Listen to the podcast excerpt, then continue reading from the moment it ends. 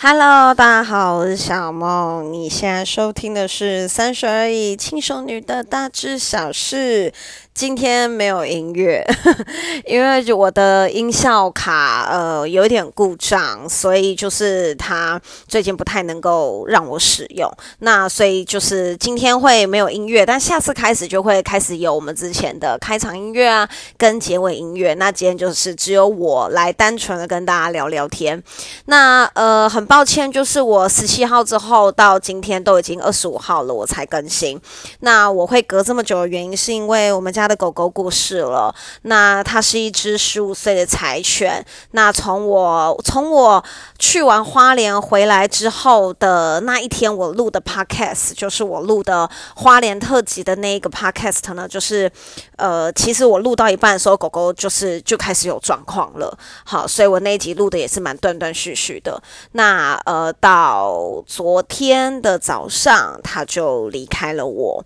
那其实，在他发病的过程之中，我已经哭很多次了，就是哭到我觉得我已经没有能量可以再去录 podcast 来给大家，然后我也没有没有体力去去去完成我的一些目标啊，还是干嘛？无论是我的工作，或者是 podcast，或者是我的直播，都延宕了很大的，都延宕很大很大的。的进度，那我也是很很无助啊，很无奈。那也是在最后昨天的时候，我们家狗狗选择呃，就是打了吗啡，打了镇定剂。我原本以为它还会再醒来，因为我们就是打了吗啡，打了镇定剂之后，我要给它吃新的药物，给它尝试新的药物，看能不能治它的病。那也有可能是在发病的过程之中，它实在是太痛苦了，所以。打了吗啡跟打了镇定剂之后，他就再也没有醒来了。那呃，大家不用担心我的心情啦，因为其实我最难过、最难过的那个时间就是已经过了。因为我最难过、最难过的时间就是他发病的那个过程，你真的太痛心了，你真的舍不得一个你的家人陪你这么久，然后原本每天都开开心心、欢欢乐乐的人的狗狗，然后突然之间。趴在那边痛苦的哀嚎，那个真的太于心不忍了。那最后他走得很安详，所以大家不用太担心我的心情，因为其实我呃已经调试了，然后他对他的走我也有心理准备了。很欣慰的是他走得很安详，所以谢谢大家的关心。那嗯。呃，上一集的宠物沟通啊，就是有人跟我说，呃，其实听了会觉得很难过，因为自己也有家里面是猫猫狗狗已经过世了，听了其实是相当的难过。那其实我觉得，嗯，我觉得。我觉得啦，有的人问我说：“你现在狗狗走了这么难过，你之后还不会不会再养狗？”其实我觉得我之后还是会再养狗，因为我觉得养宠物的过程啊，得到快乐比较多的那个人就是我们自己。对，就是其实对宠物来讲，是它多了一个主人，然后呢，你是它的全世界，然后你尽其所能对它好。可是我觉得在那个互动过程之中，真正被疗愈的，然后真正获得最多的、获得最大快乐的，其实就是我本人。所以，呃。最后一个月，我当然很痛心，就是这个十月份，其实我是很痛心的。哦，真的，二零二零赶快过，因为二零二零我爸过世，然后我的狗也走了，我真的想要二零二零赶快结束，我想要赶快结，我刚想要赶快迎接我的二零二一，好烦哦。对，因为今年三月，其实就是三月三月十号，就是我爸过世，然后大家知道我生日是什么时候吗？我生日是三月十二号，我。爸在我生日前两天过世，然后呢，呃，我的狗狗也在昨天的时候走，就是我生命中，我生命中对我来讲影响，就是就是这一只狗。这一只狗狗对我来讲，它真的是影响我生命很多，它教会了我很多事情。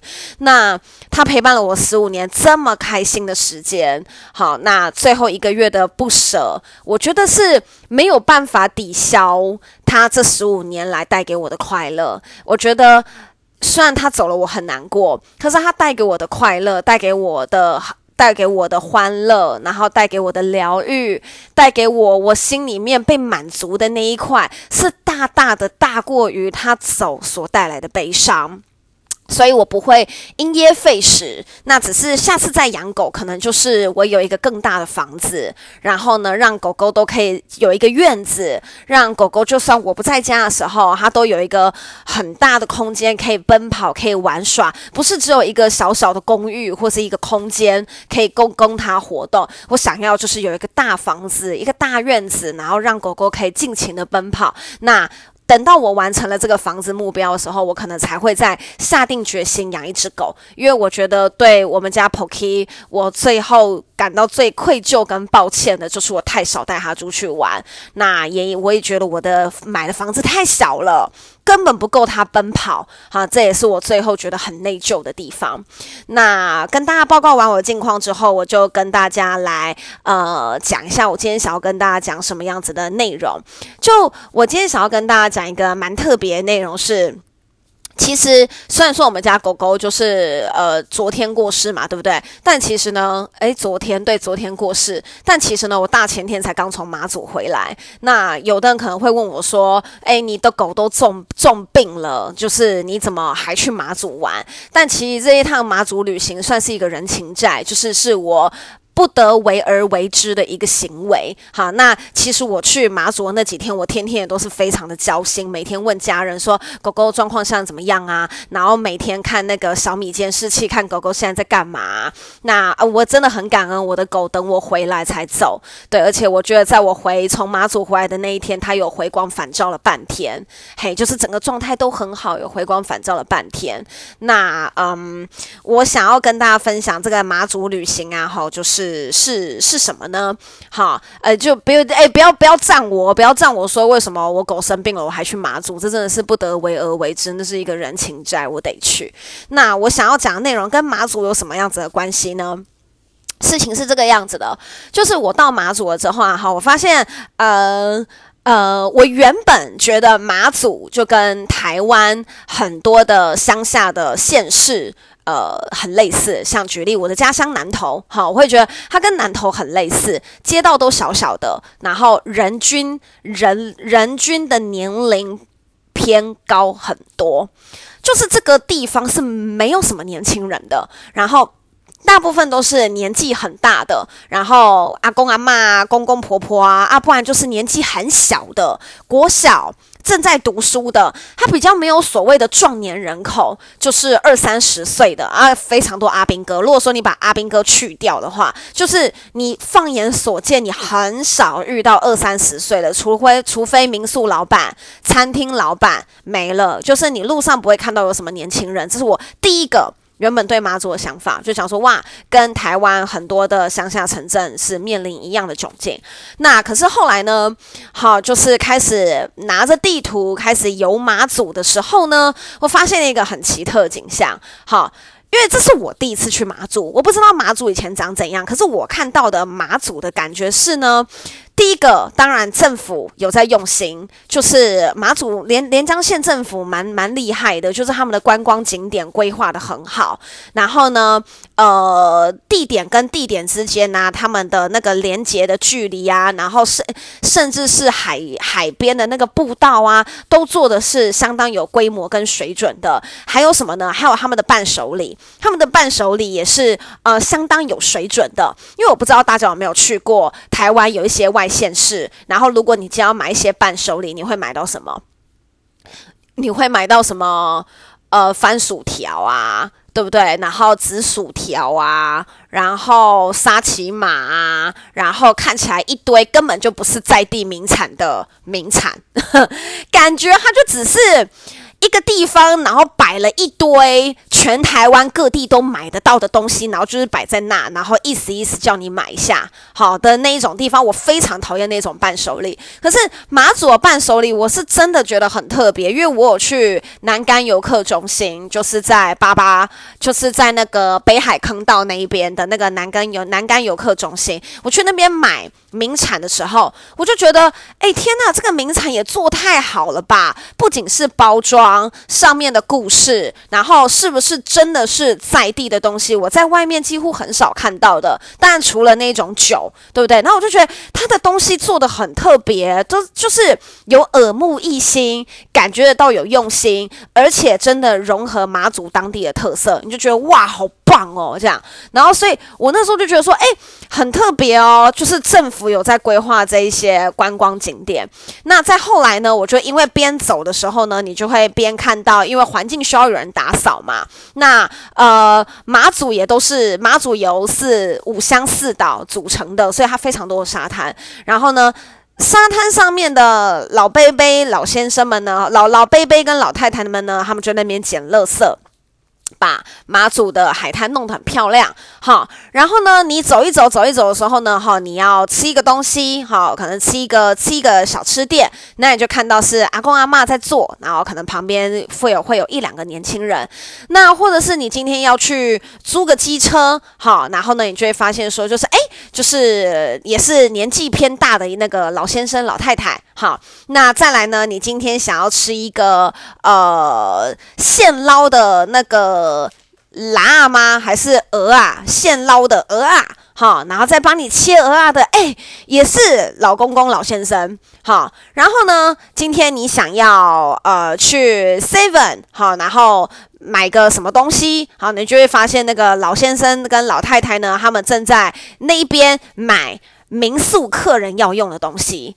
然后我就发现，哇，那边的老人好勤奋哦。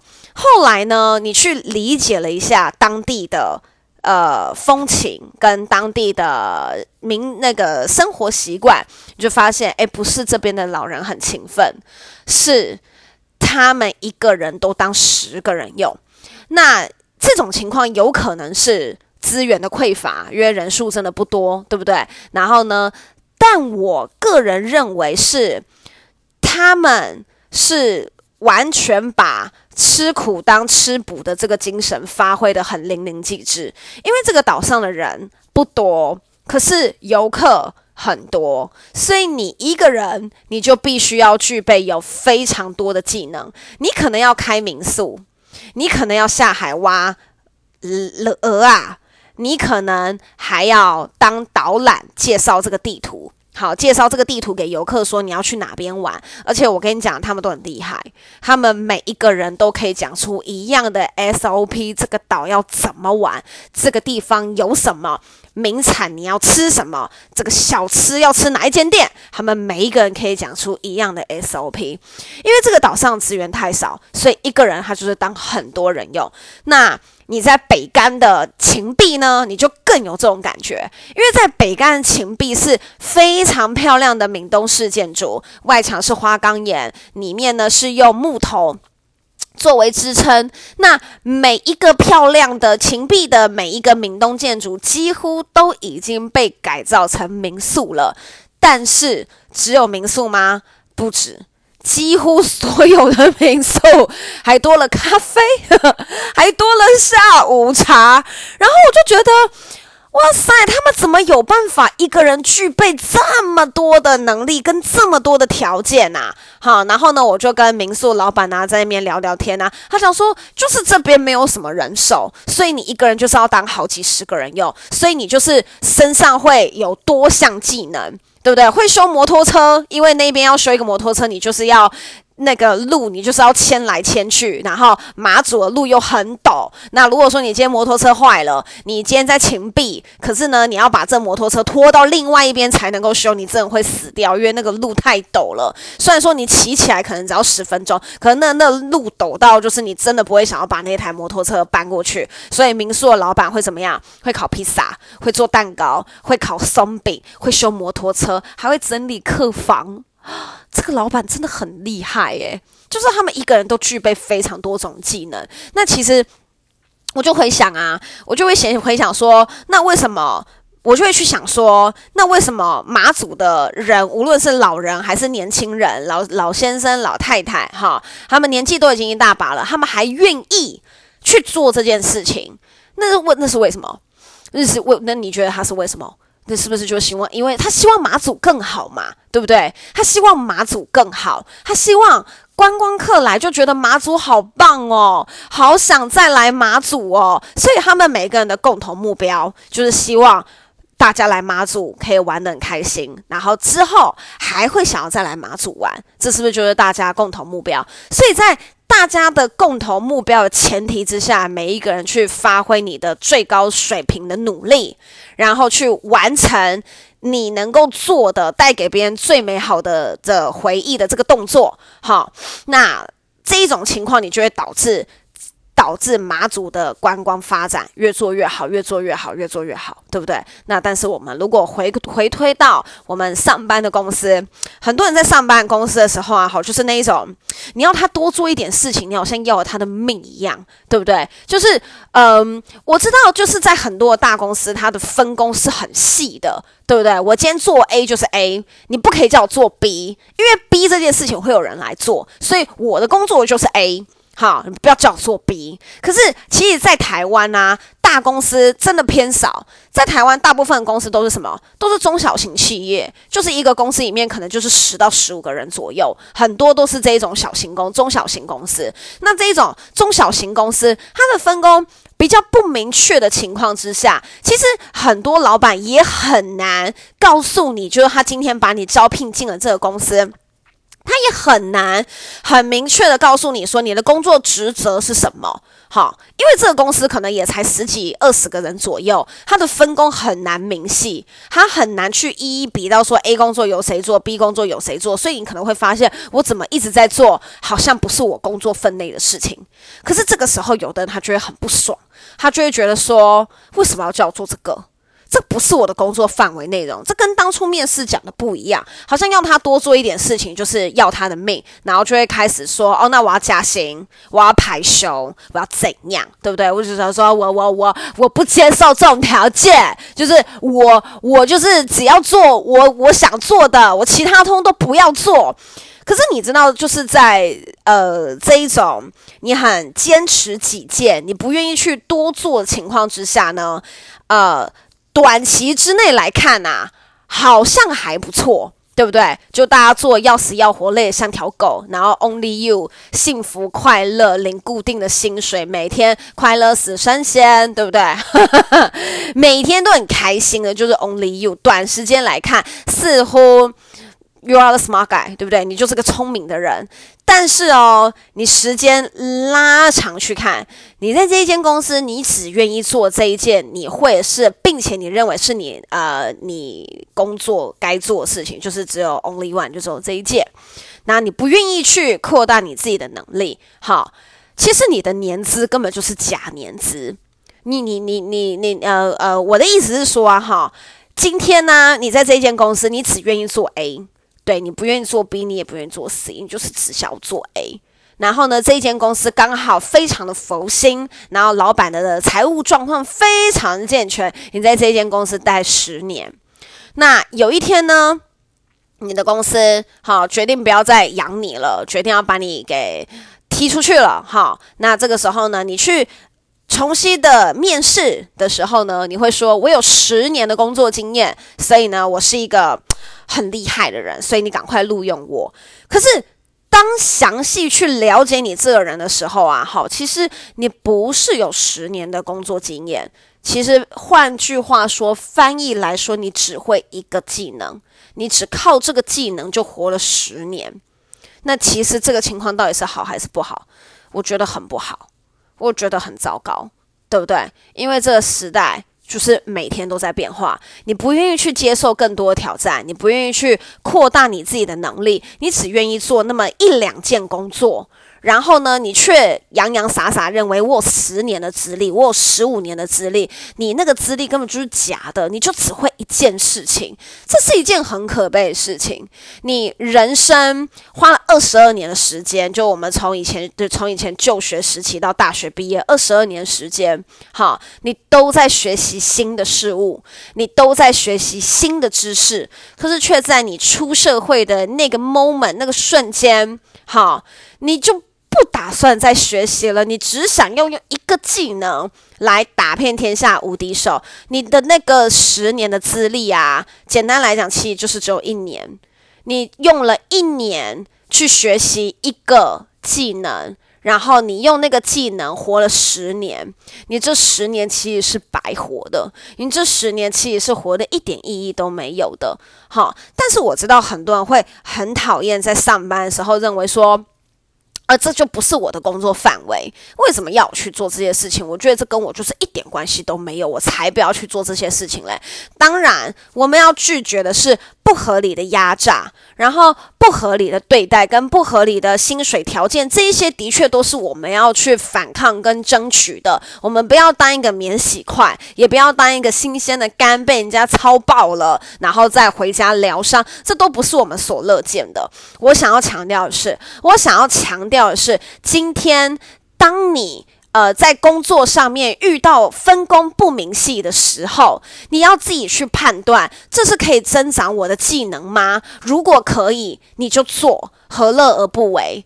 好。当你的能力不断的被扩大，不断的被扩大，不断的被扩大，不断的被扩大说，你的十年、二十年的职业生涯才不算白费。你无论走到哪，你无论看到哪一种工作，你几乎都有涉略，你可能都可以洋洋洒洒说出来这个工作在干嘛，这个工作是怎样怎样怎样的，这些这些事情的步骤内容是要怎么样子处理的。你是一个很有能力的人，你是一个很有各方面技能的人。那这样子的人，你不仅生活可以很多彩多姿，当然你的升迁几率也会比别人还要高，而且怎么样？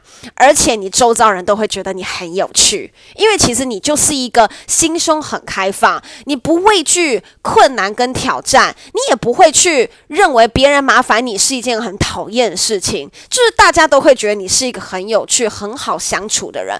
如果今天你不断、不断、不断的固步自封，只想要去做你愿意做做事情。好，然后所有你认为跟你的职业生涯没有关系的事情，你都不愿意去做。久而久之，你其实会变成一个很难相处的人。